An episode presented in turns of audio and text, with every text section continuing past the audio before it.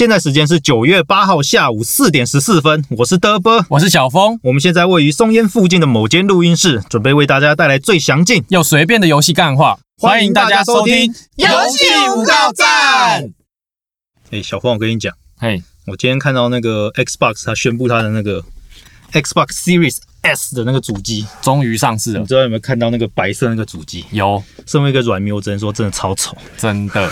微软，我软迷失望，对不对？对啊，而且我上上礼拜还是上上礼拜，我看到 PPT 上面有在讨论一个东西啊，就是那个二零一九年度台韩游戏的主机游戏销售状况，嗯，跟大家分享一下这些数据啊。这是二零一九年台湾的硬体销售，Switch 的话，台湾大概卖了十九万台 Switch，哦，然后 PS4 Pro 跟一般版加起来大概八万套，八万套，八万台主机了。然后大家猜一下 Xbox One 有几台？我未未听未看，先猜。先猜，一万，没有 没有没。有，没有。啊，再往下。还要往下？好惨哦。等一下，有点惨，这个真的有点惨，身为一个软迷，对，失望，怎么会这样？再往下猜，八千、没有。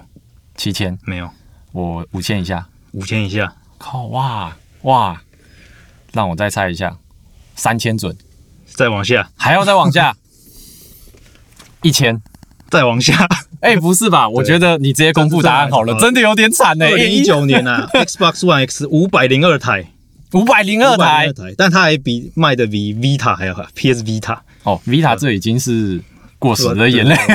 身为一个软迷，我觉得有点欣慰，至少不是最后一名，好哦，最后一名是 Vita 是不是最是？后一名是 Vita，一百七十台啊，但一百七十台就那主机应该早就没有新游戏上了。对啊，二零一九年的话，基本上已经游戏的那个市场，基本上就这几个游戏主机在卖了嘛。嗯，对啊，那又加上 Switch 的数量，基本上好像在去年就哦，整个都是去年哦，这是去年哦，去年 Switch 还没有缺货那时候，对对啊，是今年疫情的时候大缺货，大缺货对啊，对啊，所以它它等于说是去年去年比较比较多嘛？还是其实一直都很多？然后今年是因为疫情的关系买到缺货这样。应该是今年有比去年更多，但还没有数据还没出来，所以也不知道。但至少知道去年光 Switch 台湾就可以卖个快二十万套了，那真的很多哎、对啊。然后韩国是卖几套？看一下哦，韩国卖三十八万套。哇，再讲一下软体的数据哦，软体 Switch 在二零一九年台湾卖了一百一十三万套的游戏，一百一十三万套，其实算蛮多的，真的很多。对，你看韩国它的主机销售数据台湾两倍嘛，对，然后它的游戏大概才卖一百五十六万套。一百五十六万套，比台湾多一点点而已，只比台湾多一对啊，点点。所以台湾其实那个软体跟主机比，其实算蛮好的。嗯。然后再看 PS4，PS4，PS4 韩国在二零一九年大概卖了八十四万套游戏，台湾卖了一百零六万套，一百零六万，对啊，嗯，其实算还不错。算那顺带一提，Xbox 有九千八百四十套，这个好像对。提出来觉得有点。里面可能不包含我，因为我都直接买美账的，哦，你都买美账，对。所以它是要算在台湾区域买的才算。它应该是算台湾区域，嗯哼。对，因为台维啊是有点不知道该怎么讲，就觉得有点失望，所以我后来游戏都基本上都在台美国买，哎，我记得题外话，记得你之前出国的时候好像去冰岛是不是？嗯。然后你有发了一张照片，哎哦，满满的 PS4，二零一七年在那个冰岛的机场，一下飞机那个免税应该算免税店吧，对，免税店。反正满满的 PS One Switch，然后一台 Xbox 都没有。都没有，哇，真的很惨。非常的。可是 Xbox 其实在国外还 OK 啦，它等于说它靠欧美市场就可以卖的算还不错。然后 Xbox 三六零的时代在台湾卖的很很好，对啊，嗯那时候真的卖得很好，对啊，因为我朋友在微软工作，就不讲，嗯，不讲是谁对，秘密秘密，有点机密。他是做业务，他基本上是躺着做就好，嗯，因为每天就是大家会打电话进来就跟他调货，调货嘛，对吧？然后他就啊就没货啊，不对然怎么办？没错。那时候其实台湾卖的很好，不知道为什么。台湾在 Xbox One 的时候就直接放弃了。也不知道为什么，而且像我有买那个，你也知道啊，就 Connect 嘛。对 Connect 嗯。一代，然后跟二代，结果后来买了二代才知道，原来它跟一代的构造完全不一样，嗯，对啊，它就变成是只有一个镜头，对。对吧？哎，二代是只有一个镜头，对只有一个镜头，可是二代它有支援那个什么红外线，然后可以看你脉搏那个嘛。对对对。嗯，它的用途跟一代不一样，因为一代就是它是 X Y Z，就是各三个轴的摄影机去截取你的动作，所以你转身它都可以取得到，哦，对啊，这个在很多就是早期的话，他们都在去截取你的那个跳舞动作嘛，像有些跳舞的游戏啊，嗯。或者是有一个最有名的就是那个 NND 啊，就很多人会用那个来做模型，广泛性还蛮高的，嗯。所以很多人为了要做那个 NND 去买了特别去买对对对。哎，比较买了 买了一个 Connect，特别去买 Connect。Connect 讲到 Connect Two，就想到 Xbox One 跟 PS Four 出的时候，那时候其实最大的差异就是在 Connect 这个东西上，对。因为那时候 Xbox One 要硬绑 Connect，所对，以好像售价多了一百美金吧，我记得。差不多，因为那个我买差不多二代买的时候七千多块，嗯，对吧？而且还七千买到七千多。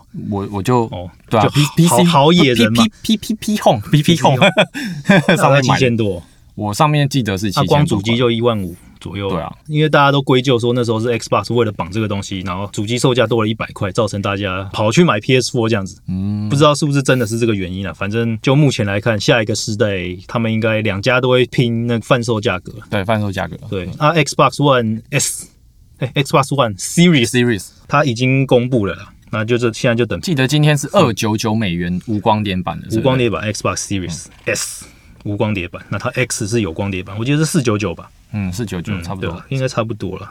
看 PS Four，应诶 PS 五应该也差不多，等我们就等索索尼大大索尼大哥对吧？他应该都今年出了，反正身为一个全主机制霸的，根本不在乎。全主机制霸 这句话好嚣张，好，那我们就今天要一样欢迎我们的特别固定来宾 与生者王乔王乔眼瞪小眼自拍好久哦。对，我刚刚在讲的时候就看他沉寂很久，一直瞪着你很久。他可能很想加入话题，结果 没有，我只是在想，现在你们刚刚说是 PS Four 还是五？现在不是要出五了吗现？在要出五，对。对，但你们刚刚今年要出五。我们是在讲四代的时候了，对因为那时候我们在讲二零一四年的时候吧，对对对，那时候 Xbox One 跟 PS4 刚出，然后那时时候就在打价格战了哎、不过，PS4 这样子我后来有为了玩那个雷亚的游戏去买了那个，Xbox。不是啦，PS Four 的皮感 Move，对 Move，、嗯，其实蛮贵的，那个多少钱？我一直没有一买。支好像就一千多块，麦克风九百多，对对对。九百多还是一九百多还好吧。不是，问你你要买两支啊？两只大概一千，八也还好吧，他都买七千块了。对啊。可是买还没含那个头啊。我买的你说 VR 那个？嗯，VR VR 那多少钱？一万。差不多所以他们价格加上去不是更贵？可是你可以只买 Move，然后不需要 VR，VR。对啊哦，还是那个他一定要 VR 那个我记得是一组的啦。是一组，嗯，但是可以 VR 不要 Move。哦，那应该就是个别吧应该也可以只要 Move 啊，因为我记得 Move 是最一开始出，对它有对应别的游戏啊。对，哦我记得之前 PS4 有出那个 Gal Gun，你有没有听过 Gal Gun 这个游戏？没有，它就是日本的 FPS 游戏啊，嗯反正你的主角类似爱神丘比特之类的，反正就是拿枪去射各个那个学校里的女生，然后射他们之后，他们就爱上你，咦？就有点像以前玩那个死亡鬼屋，不是都会有僵尸冲过来，对你要把它干掉。然后那个游戏就是很多女生在冲过来，然后你要去射她，然后让他们全部爱上你 这样子。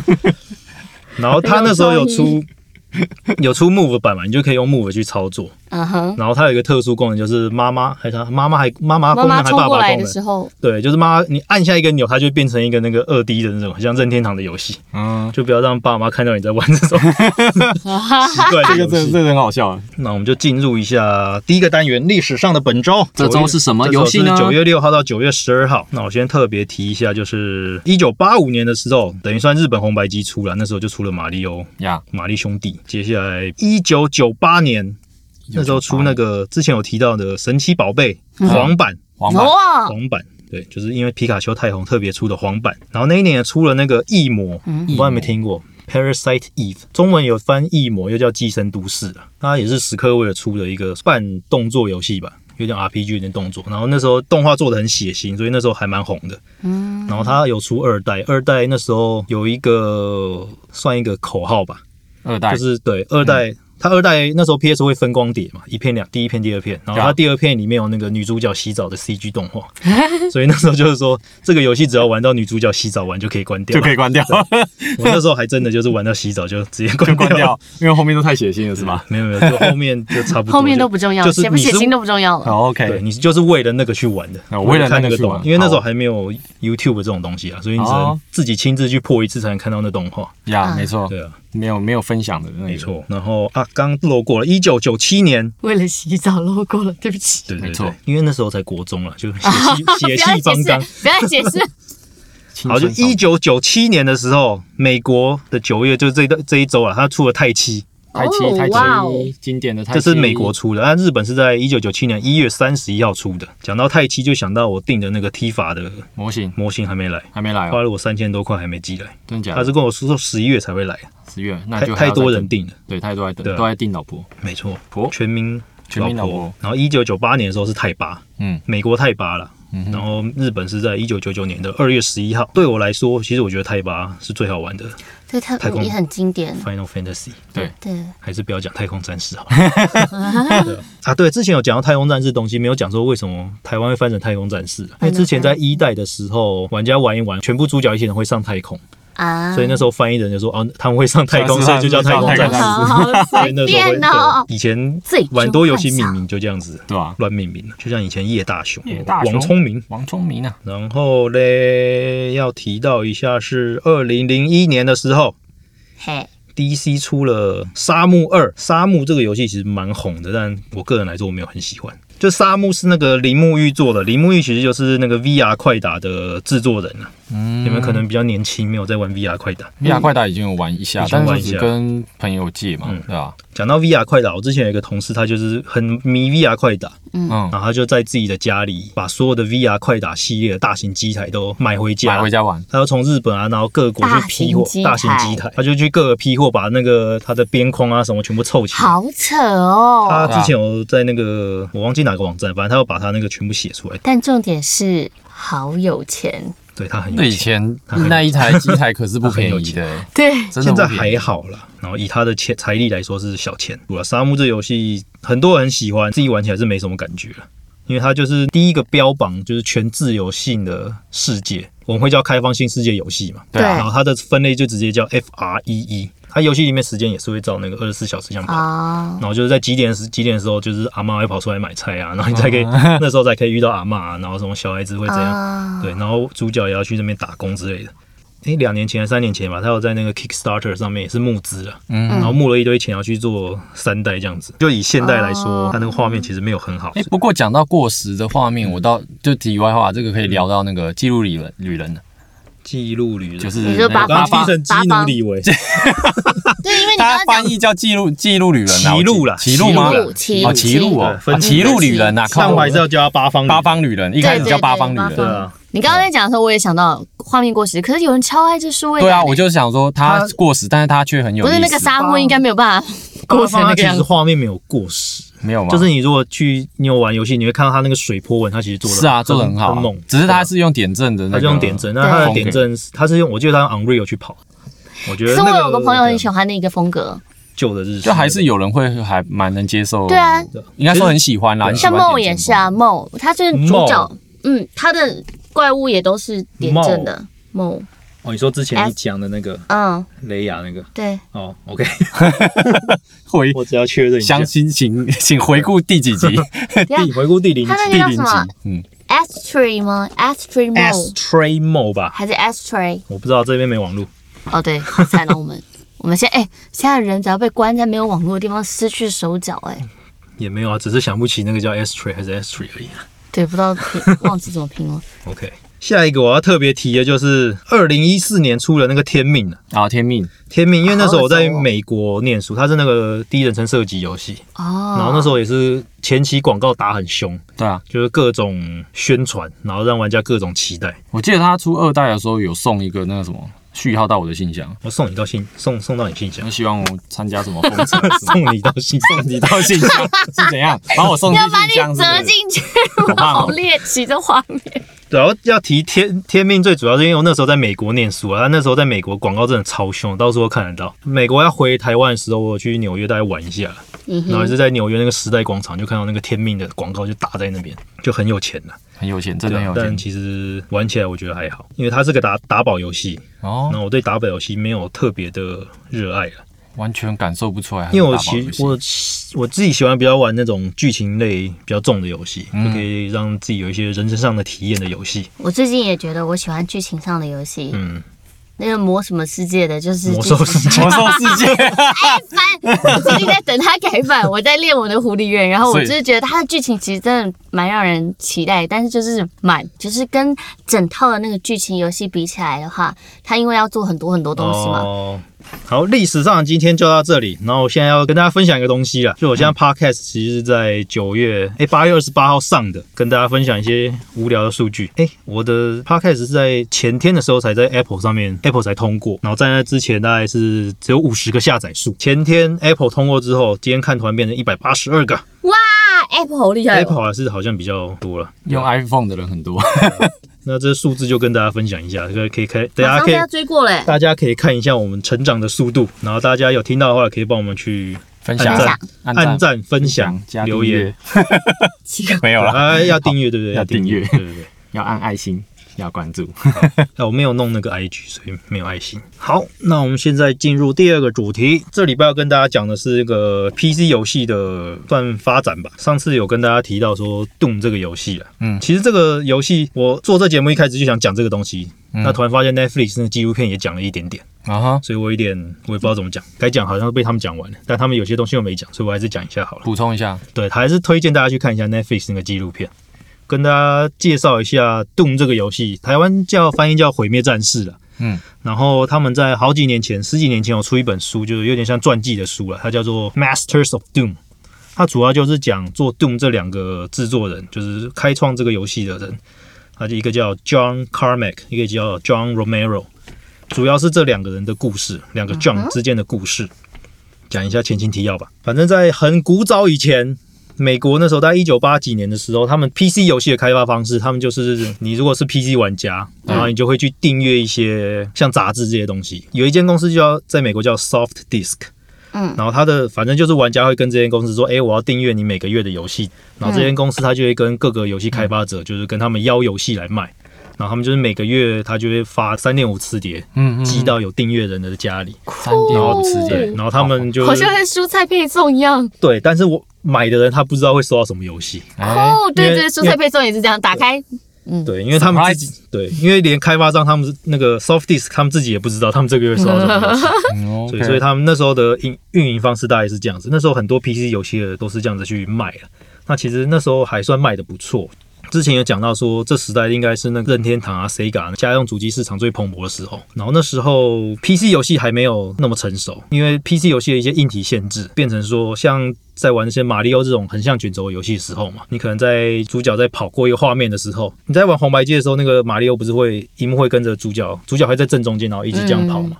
卷轴式游戏。对，卷轴式游戏通常是那样子，但是在 PC 上面，它那个硬体那时候限制的关系，所以它变成玩那个主角跑到画面最右边的时候，它背景会慢慢拉往旁边拉，然哦后拉到主角再变成在最左边，嗯然后再一个一个这样子跑。哦，所以那时候硬体限制它那个记忆体的关系，所以它不能让画面定在让主角在中间，然后画面跟着一起跑。红白机那时候是不是也是这样？那时候红白机可以做到，所以那时候红白机很红，因为很顺畅。那时候变成啊是一个很屌的游戏画面呈现方式。嗯，所以那时候 PC 做不到，那时候就是 John Carmack 这个算神人级的电脑工程师吧，因为他就很喜欢做这种图像方面的一些技术的研究。嗯，反正他就是自己有一天晚上吧，我记得是有一天晚上，反正他就突然突发奇想，他就自己在那边硬干。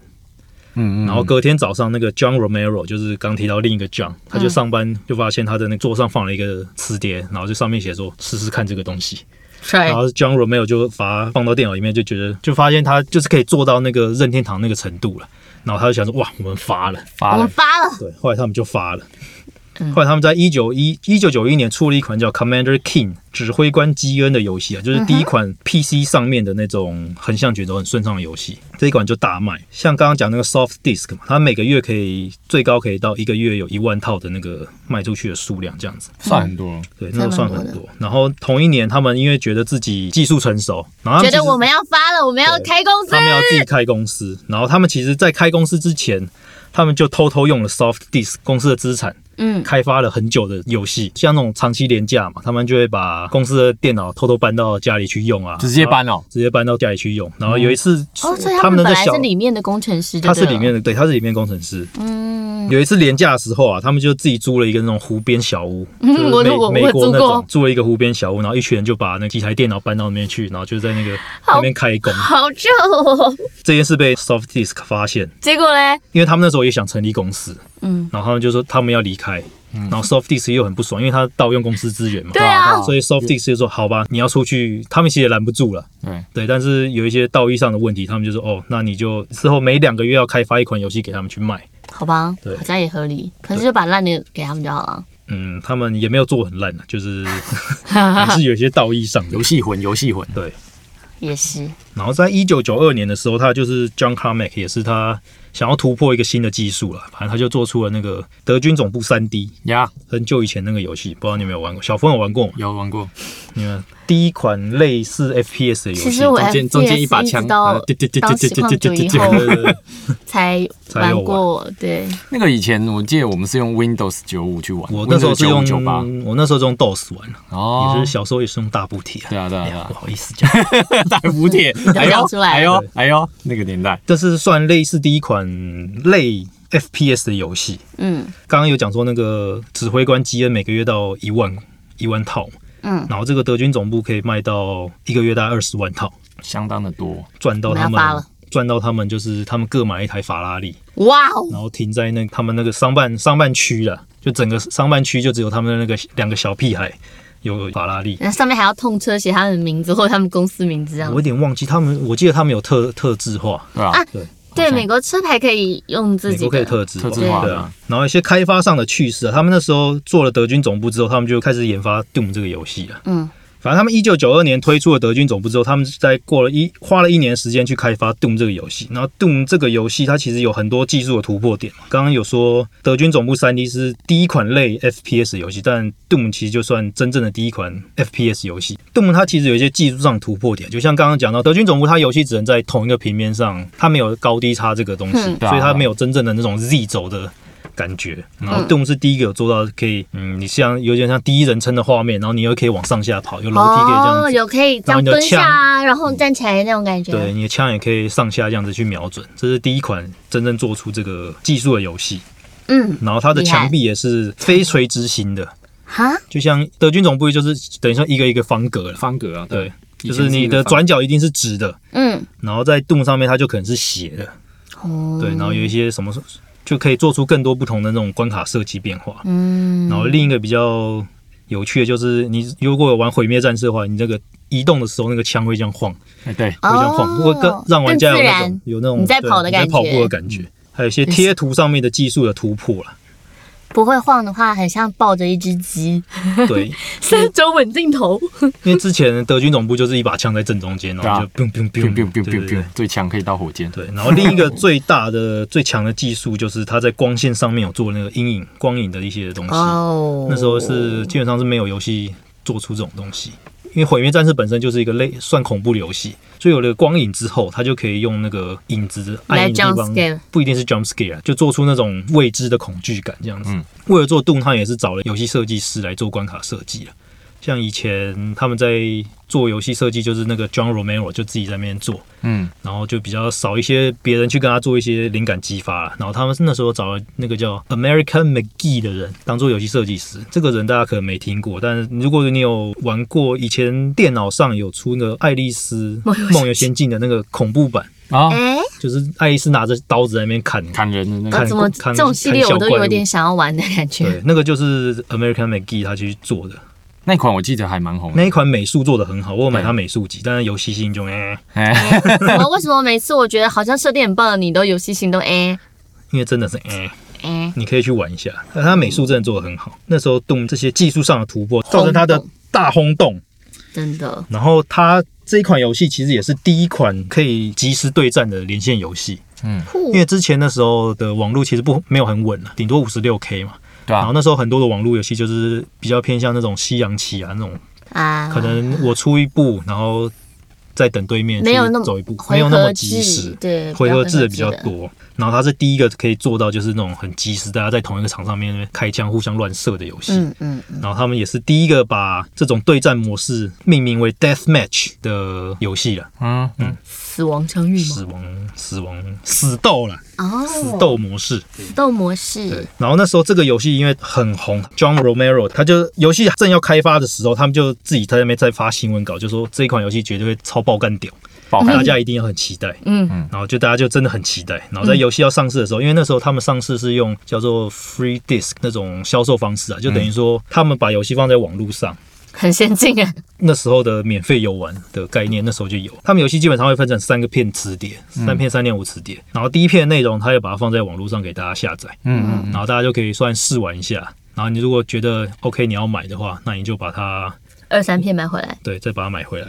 他们那时候就是准备要游戏要上市，就把这个游戏放到网络上的时候，就是那时候伺服器一直挂掉了。嗯，哦，太多人，太多人要等着要下载，人太多他就挂掉之后，然后就反正就陆陆续续有人载完之后，他就把它放到其他网络空间去给大家玩这样子。对，然后那时候下载数超多，因为那时候只有大公司啊或者一些大专院校才有网络嘛，那时候家庭还比较没有这种网络。家庭还在用波杰吧？对，然后那时候很多公司的内部人就是？几年的时候，一九九三年，哦，一九九三一，九九三差不。多啊，对啊，对对，那时候那时候没什么，那时候网络还没有很普及啊。九三，我才三岁，我就不告诉你我几岁了我。六岁，六岁你应该也六岁吧？尿岁尿岁，你不要否认，就是很多公司和学校的人都在玩这个游戏，上班时间都在玩，然后很多游戏就很多公司就是有定那种公司内部政策，就上班不准玩《毁灭战士》，所以大家都下来加班吗，我不知道不知道那时候是怎样。就是上班不能玩游戏嘛，那我下班了我就玩喽。对那时候有一千多万台电脑有装过这个游戏，嗯，然后整体其实只有卖出一百多万套，那其他他就是应该就盗版了，对吧、嗯那时候其实要盗版还蛮容易的，嗯。三点五磁片，对啊。抠一抠就有了。对，然后它那时候其实装机量比 Windows 九五还要多，那时候军 Windows 九五才刚推嘛，才刚。所以他玩这个游戏的人比装 Windows 九五的还多。然后那时候还有比尔盖茨有考虑说要不要把 Doom 买下来，或是签下来去做成啊 Windows 九五版，当做推销 Windows 九五的一个套装吗？对对对，后来是没有，他们也没有要卖了居。然没有，哦，因为 John Carmack 他比较是一个理想主义者，嗯他就是蛮那种，他觉得他是奉行那种自由软体的，不能有专利权。嗯他觉得我做下来的东西就是归属于全人类这样子，嗯，就是这是人类智慧的结晶。他是这种比较理想主义者。理想派，对。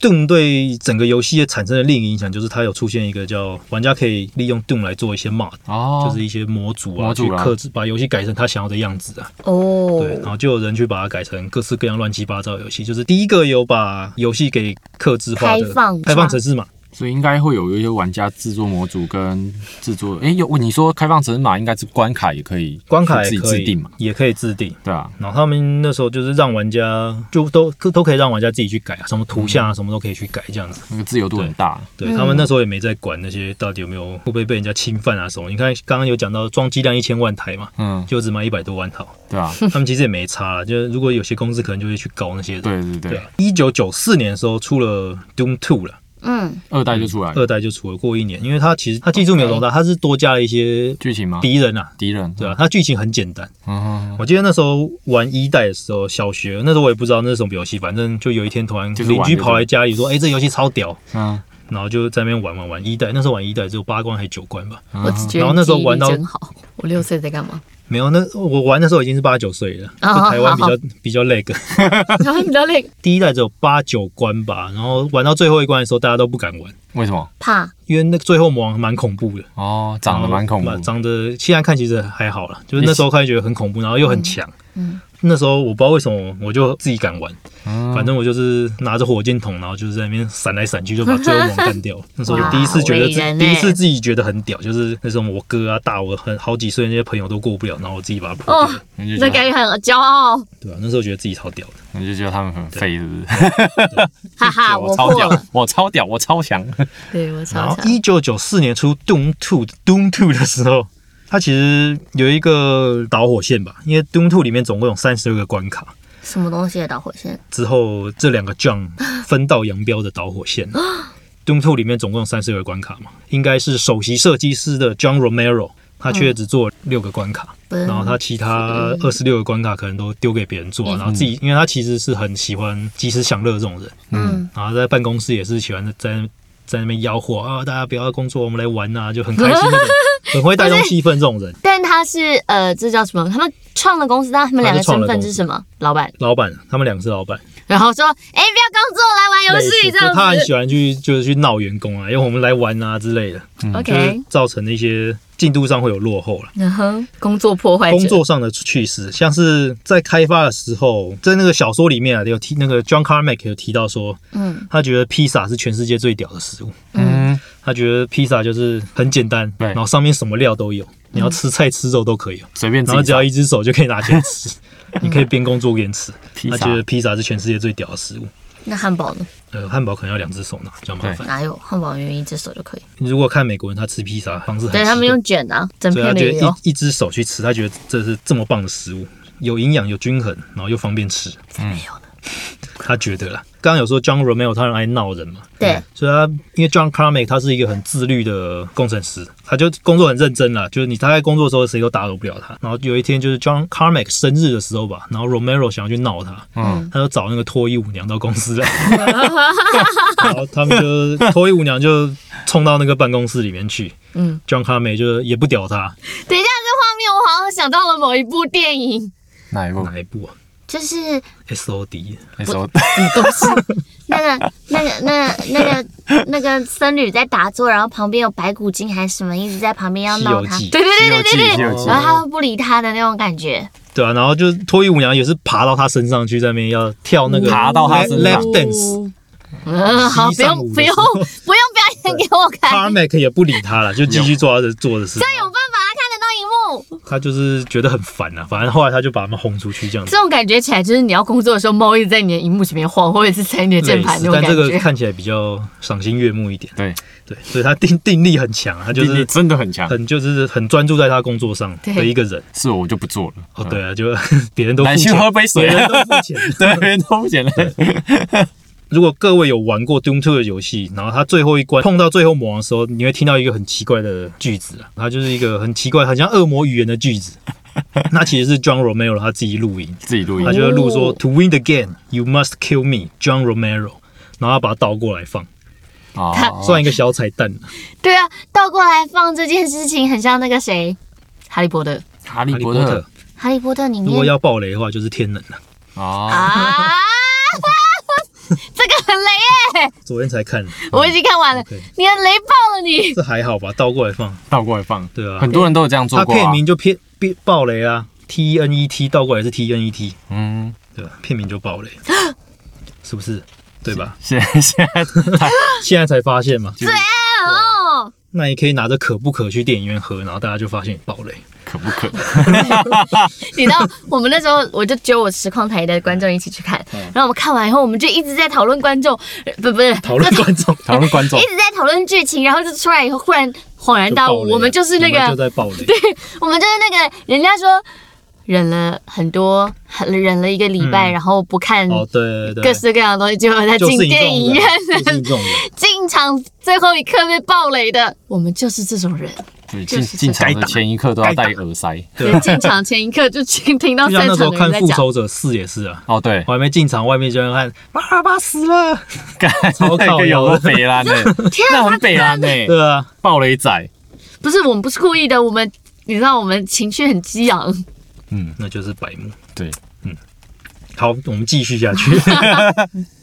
刚刚有讲到，因为这两个 John 他们的个性差别很大了。那其实 Carmack 他已经算忍了 Romero 蛮久的，他觉得说，哎、我们就是要认真工作，你怎么一直在那边闹啊，然后导致一些工作进度上没有办法达到目标了。真的。然后他们那时候 Doom Two 一九九四年做完之后，他们就在做 Quake 这个游戏，它的中文叫雷神之锤。嗯，嗯雷神之锤，它是第一个全三 D 的 FPS 游戏。哇然后那时候也是 John Carmack 运用了各种技术去让它用全三 D 去跑这个游戏。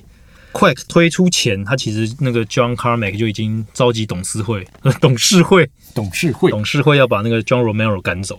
那我我有个好奇点，Romero 在他们的整个合作的嗯关系上面，从以前到他们创公司以后，他占他扮演一个怎么样的角色？发想者对，他是发想者创意的这一个部分。嗯。因为像 Doom 毁灭战士这个游戏在出的时候，就是基本上是他的主意了，嗯，就是要走那个很黑暗啊、很血腥的这个路线啊，嗯然后整个风格游戏的风格怎么走啊，关卡设计一开始都是他去做，啊？然后技术方面就是 Carmack 去做了，嗯，就是等于说两个是其实蛮互补的，他们的能力是蛮对互补的，对对对。但是个性上就是差异太大了。那 Quack 是也是 Romero 发想的吗？基本上也是算 Romero 发想，但他后来就是因为太太吵闹了，太吵闹了，雷对太雷，太雷猪队友太吵对，对，那他也不算猪队友吧？不算啊，不只是就是说就有点像前，他就是算前期工程啊，但后面有点嗯。松掉了这样子。走歪，对啊，然后那时候他们其实有提到说，John Romero 跟要离开的时候，里面公司内部员工有在讨论啊，就他们其实觉得，如果要跟两个人的话，他们会宁愿跟着 Carmack。嗯。虽然就是跟着他工作很无聊，就是上班打卡，下班但比较像是工作，就比较像工作，然后比较有效率这样子。对，嗯。但他们就会觉得说啊，如果真的要跟的话，他们还是会宁愿跟 Carmack。我懂，因为他有那个像牛的那种一步一脚印、逐梦踏实的感觉。可是另外一个人就是天马行空，你觉得他的 idea 超棒的，可是如果实现不出来就要倒了，以后就没工作那种感觉。对，有可能就比较务实一点了。理想主义者终究就是空啊，就是只能就是要看。看看你理想跟你的现实能不能同时顾到这样子，没错所以他就请了董事会让就把他请请他自愿离职，OK，对，既然离职可能就给他一些钱这样子，，so sad。对啊，他们俩现在都还活着吗？他们都还活着，不知道他们。你是想要他们都很好，等一下会提到他们现在的后我我我只是想知道他们可不可以和好而已，但可惜啊。可能之后吧。然后一九九六年 Quake 推出之后，也是造成另一个，它等于算 Quake 这个游戏基本上算是推动了整个电脑显示卡的这个产业。嗯因为那时候还没有很成熟的这个电脑显示卡这些需要用这些东西去跑的游戏啊。嗯，然后因为这个推出之后，然后他在一九九七年出了一个叫 GO Quake，嗯就特别为了三 D 游戏，就是它的光影特效能够跑得更好、更顺，而去做了一个特别版本。嗯然后因为这个游戏真的很红，所以一堆人就为了要玩这个游戏去买那个三 D 显示卡。那时候是巫毒卡嘛，嗯，你们不知道你们年纪有没有够老到知道巫毒卡这东西？没办法，应该都没有办法。那时候都还因为我那时候还是买巫毒二、巫毒三，那时候我买了，对啊。电脑。哎呦，那时候他们基基本上就 Quake 这个游戏把整个三 D 绘图卡后来的产业整个带起来了，嗯，可以说是这样子的。当然还有其他很多游戏能够帮忙这样子。巫毒卡，我还以为叫雷神卡。雷神卡为了为了买我玩这款游戏叫雷神卡，因为是不同公司做的，巫毒是另一间叫三 DFX 的呃硬体商啊，他去做的这个东西。那三 DFX 后来被那 NVIDIA 买走，买走，哦，对啊，NVIDIA 说到 NVIDIA 我就要去买3070，啊，对，真的假的？最近不是说要出那个什么对啊 RXT 你可以买三零九零我买三零七零就好。三零九三零七零四九九美金，三零九零一四九九美金。可是4万 RT 多叉块你可以。RT 叉跟 RT 叉跟 NVIDIA，你们会选哪一个？我是 NVIDIA 派的，你说 N 对 ATI 对吧，你在说你在说 AMD 吧？AMD 啊，AMD 吧？你在讲 AMD 吧？那我刚刚在那完全不同场合啊。我是 NVIDIA 派的，为什么？因为我买过两次 AMD 的，我觉得雷？我觉得有点雷，哦。所以后来我就再也不买。那你呢？我两个都会买啊，我两种都有。可是它们颜颜色呈现上差蛮多的耶。颜色不会啊颜，色不会啊，并不会。可能是你的荧幕没有调整，对啊，没有，那 颜色差的跟你荧幕有关系那时候换了一张，或是你要去镭射。对啊，不是那个问题啦。好回来离题了，离题了离题。回来离题，对啊，游戏话题为主。对啊。然后另一个跟大家分享就是一九九七年同一年就是 Quake。不是 Quake，Quake 一九九零年出，然后一九九七年他们每年都会办那个 QuakeCon，就有点像 BlizzCon 这种东西，嗯。就是宣布他们自己游戏。他们就在 QuakeCon 要举办第一届雷神之锤电竞大赛，哦，对啊，是有一个叫 Dennis 方，中文是叫方雍清的一个美裔华人了、嗯。赢得这个比赛。然后他很厉害的一点就是，他是他等于说那时候所有玩线上游戏，不管是毁灭战士或是雷神之锤这种游戏的人，嗯，他们其实那时候他们最主要的战术就是你枪要够准，对嗯就跟跟大家拼，碰到之后谁先死。拼爆头对，但那时候方雍清他最厉害的一点就是他躲？吗？他不是躲，他是掌控整个场的资源。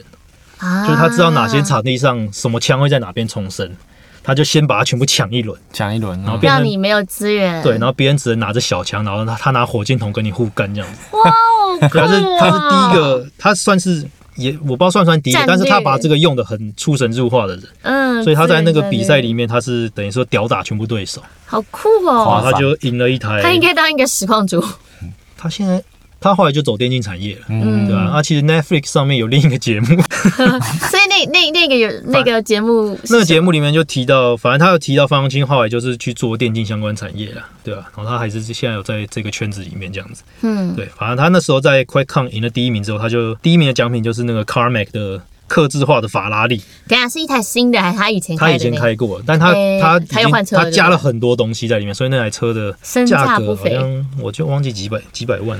不是玩电竞玩到赢一台法拉利，还是加的很多配备的，也太爽，了吧！然后那时候问题是他没有办法开回去，什么？好像没有驾驾照吧？好哦，没驾照那时，候他就跟 CarMax 说，呃，我好像不能开回去。然后 CarMax 他就是离开一阵子，没有，他离开一阵子回来就说，哦，好，我已经帮你送到你家去了。送到他家去。对康美个也是蛮有趣的，对，其实我觉得他是一个要执行蛮的事情蛮他就是神的人了。啊对，一些后事啊，CarMax 其实他现在如果有在追的话，知道他后来他 ID Software 他后来待了一阵子，然后在前几年的时候加入那个 Oculus Rift，就是做 VR 的那间嗯。VR，现在就两两大两大间还是三大间吧。所以他想要去挑战 VR 的，对，他后来有就是技术突挑战 VR 这边技术，哇，好酷哦。然哦！后 Oculus 后来被 Facebook 买走嘛，嗯，对啊，反正他就还还是在 Oculus 里面就是专门做 VR 这一块的技术，好期待哦！我觉得有这样的一个神人在这个最新的领域上，他也是做了两三年，所以 Oculus 我记得后来的技术体突破还不错吧。我还算记得最近那个无线的是 Oculus 的吗？嗯，是吗应？该是啊，应该是什么无线的 VR 装置啊，哦，那真是太棒了！每次被那线绑住，真的是很不我记得是爽。Oculus 有先出了。John Romero 其实离开强迫离开 ID Software 之后，他有跟那个他们之前一开始创始人员一个叫 Tom Ho 的人去创立一间公司，嗯，然后他们那时候要推出了一款，他也是放大话，就是说他们要出一款游戏叫做 Dai Katana，，Dai katana，就是日文啊大刀，就是那个 Katana 那个刀。哦，，呆大他们要出一个大刀，也是 FPS 游戏。反正我其实也是吹得很凶啊，说这个游戏多屌多屌。说在一九九几年啊，我有点忘了。反正他们就一直说要推出，就后来整个整整大延迟两三年之后才推出。然后推出之后其实又不好玩，不好玩，然后它整个声望就是，对整个声望就掉到谷底了。为什么不好玩就是一？个王牌制作人，然后做出一个不卖座的游戏，分 game 也没有到分 game，没有到分 game 的程度没有。到分 game，就是没有大家期待的那么好。嗯嗯因为它少了一个技术性的东西。嗯嗯因为他在出 Dai Katana 的时候，Quake Two 已经出了，嗯然后 Quake Two 它整个技术层面又更猛，它整个光影啊什么的又走得更顺畅。但是那个 Dai Katana 同时出的时候根本没有办法相比。呀，所以我觉得他们两个有点就是一个天马行空，一个逐梦踏实。所以一个是负责逐梦，一个是负责、负责实现踏实的那个人。一个是负责做对一个梦，负责一个是逐梦，一个个是天马行空嘛，就是你觉得天马行空是很困难的事嗯情，可是另外一个人可以把这个梦实现。他们两个有点像这样的配合，对，但是因为个性上的问题无法无法磨合无合。法磨合，就像夫妻一样。对，好，好，可以这样讲吧？应该可以了，可以了。可以了。伙伴也是啊，对伙伴对啊，对啊，那其实 John Carmack 后来有他们有在访问的时候，他有说那个 Romero 他想要建立一个帝国啦，就是这种游戏电玩帝国，他自己想象中的帝国。那 Carmack 他本身他只想写出很效率很猛的那种很优秀的那种城市。但是他不会觉得他少了一个让他的 idea 他就是他的 idea 有到那个高度吗？就是因为爆炸性的那种创意者，他有很多时候他发想出来的事情就是天马，他不可能实现的事情。可是如果是单纯的技术者的话，他可能只会想要一直突破比较近的东西，比较近的东西，不会有那种爆炸性的诶。发想说哦，我要去做，把让马在天空上走这样子。觉得照他的时机来看，不知道哎、哎，我还以为你要说什么，结果竟然因为他其实开创了第一个把电脑游戏就可以弄到很顺畅的那种横向卷轴游戏这个技术，他研发出来的。然后第一个 FPS 游戏的这个技术也是他研发出来，整个 3D 的声光所以你觉得他自己是有突破性的？他自己是有突破性的。只是可能少了天马，少了一个做梦者、大大梦想家。对那这样说，他就不需要，其实他没有很需要。他其实也不想要，因为对他来说，因为刚刚有讲到他是一个他应该只是想要把就是技术给留下不断地留下一个突破突破后，再突破就是突破一个技术就让。人类的那个科技再更进步这样子。对对啊，他比较是这种人了。对，哦，所以他只要有东西可以是最新的，然后呢可以让他去研究跟突破，他就满足了。对，而且多半就是只要是这种制作方面的、啊，就是游戏制作人这一块，都是比较务实的那一块才会比较 OK。因为其实想着再再复杂，做不出来就是做不出来。对啊，有时候硬体上的限制做真的不出来，因为像很多游戏，其实大家可以想，有些很多游戏其实做出来会很好玩，对但硬体上的限制没有办法做到，没有办法。我好想要《刀剑神域》那种感觉哦！我活着的时候可以吗？我们就大家我，你知道以后以后那先以后撑十年，十秒是十年，好惨哦。以后那个养老院呢，嗯大家就全部躺着，然后就是 VR，然后可以自己塑形自己的外貌，然后就在开放世界里面旅行吃嗯野餐，然后第二春之类的。嗯，然后但你在游戏被杀，你也回不来哦。我觉得也无所谓啊，可能就跟骇客任务一样，骇客任务管子被拔拔起来就死掉了，对吧？就跟骇哎，客我觉得也任务一样，挺好的哎。挺好的就是啊你以后养老院你能干嘛呢？因为这么无聊，可是 VR 已经开始了。如果可以直接就是把人连接，我一直很梦想有那种世界，然后我可以真的拿一把剑，然后啪嚓就把玻璃打破那种感觉，为什么要打你知道玻璃？为什么要打玻璃？玻璃 很可怜呢。啊？是果冻啊，太强了我会怕嘛。可以理解嗯，啊。解我我想要那样的梦幻世界，我想要真的可以融入梦幻世界。跟我讲没用啊我想要 卡瓦克。卡马哥他不是啊，对啊，我帮你打电话给他。对，打电话给他。啊我们下一集要是来宾是他的屌爆不，行，我告诉你。完全无法。我倒是他他要先隔离十四天。对，他要先隔离十四天，特殊的工作的话，我们为他出一个团队。你有钱吗？请问一下没钱，。我完全没钱。请不起。硬要对啊，然后后来 John Romeo 他比较偏向在那个走教职他后来在加州某个大学就是做那种游戏设计的里面的教授吧，教授还是讲师之类，我有点忘记了。好，我非常适合他。然后二零一四年的时候，二零一四年 GDC 那时候我在美国，我有去那场 GDC，就看到 John Romero 本人了。他那时候就是 GDC 办一个特别的活动，就是大家来跟毁灭战士的创作者来打毁灭战士这样子。对结，果嘞，然后就是就有一个角落放几台电脑，然后就看他站在那边跟一些人在玩游戏。其实我觉得看起来有点落寞，有点落寞。但他他人其实是很开朗的，还就是留着那种波浪的大 大卷发，然后就在那边笑呵呵在那边打游戏，对吧、嗯但是其实没有很多没有很多人，我觉得可能年轻人不知道他是谁，应该是。然后可能不知道他的伟大。对啊，可能年轻人看到单宣传单上哦哦就这样，哎哦可哦，能可能也不会特别去看，是啊，对啊。他顺带一提，那个 John Carmack 是在那个电玩里面名人堂是第四名入围的一个杰出人物了，第四名诶对。啊，第一名是那个铃木玉。呃，不是铃，诶铃木不是铃木玉了，宫本茂了，宫宫本茂，宫本茂，宫本茂，是那个吗？是马里奥任天堂的那马里奥个啊，对对，就是马里奥是萨尔达，还有一堆游戏都是他做的。我我我要说的就是塞尔达里面有一个神山，神山里面有一只玻璃山神，不要有一个山山神，然后他有对他有两个头，然后我。大家一直我在玩呃我在玩那个塞尔达实况的时候，大家一直叫我一定要去看。嗯，我去看的时候，其实我吓到，因为他是人脸。哦是啊，嗯宫本茂的脸嘛。对，但我后来去查是他哎、哎，我怎么没印象？他们为了要记，你去查一下，可是宫本茂还活着啊！你这样讲纪念好像 那是死掉的人，那是谁？啊，那个啦，任天堂的前老板，那个叫什么？我突然忘记名字了，对不起，宫本猫，我先跟你道歉，すみません。我现在没有网络查不到。救命啊！下一个，资源，这个很好笑啊！这个这个节目需要一直叫资源，叫录音室资哎源。，最好神山他打山神了什么？山，他打萨尔达山是山神要空格，对，就是这个，岩田聪啦，对对，就是他。 他有进什么名人堂之类的吗？没有我，忘记了，可能要再查。反正他们就是说他是一个很棒的领导者，然后给予了他们很多的支持，跟就是精神上的跟资源上面的，所以他们在萨尔达里面，就是那个那个山上面有所有冒险者所需要的最好的哦，那些素材啊。我怎么之前玩的时候没有发现这个？哎，不是，它出现的时候，整个地图看过去，啪叽一道光，你居然没有发现？就岩田聪其实真的是蛮厉害的，就是各个任天堂开创的东西都是他那个时代研发出来的。开创始祖就。对啊，NDS 啊，然后 We 啊，这些都是。其实如果大家之前有看任天堂的一些发布会，就会看到岩田聪其实就是一个很很好的人啊，嗯对吧、他跟之前那个美国那个社长，嗯，就是都是一个很不错的人。日本不知道为什么都很有办法用一些黑科技发明出一些很屌的东西。他其实科技没有到很厉害，但就整个创意了，但就是对啊，就是我说说的黑黑科技，就是他们用一个很很很简简单的东西但是去做到最大的很可怕的效用。你们讲盐田葱，然后又讲然后你就饿披萨，对啊，你是饿了是不盐是？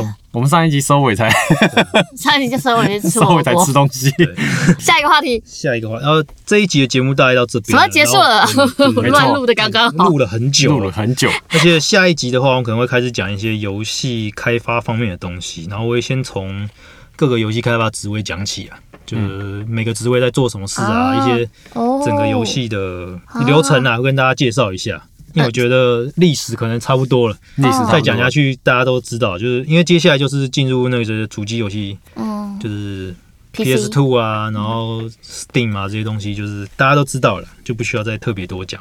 反正好，总之今天就是谢谢大家听到这边。那我们下一集的节目也会再跟大家说明一下，就是游戏开发的部分嘛，哈，游戏嗯游戏开发会每个人都做职位会做什么，这样子会跟大家分享一下。啊，那我们今天的游戏节目大概就录到这边。那这一集的对大家对于这一集的游戏节目内容有什么样的建议啊，或者是有想要跟我们讨论的，请上我们的牛湾娱乐去留言一下。好好，谢谢大家订阅。加留言，订阅加留言，没错，订阅加留言，谢谢大家，感谢大家，好好，谢谢大家拜拜，拜，，拜拜，啵啵啵啵啵啵拜拜。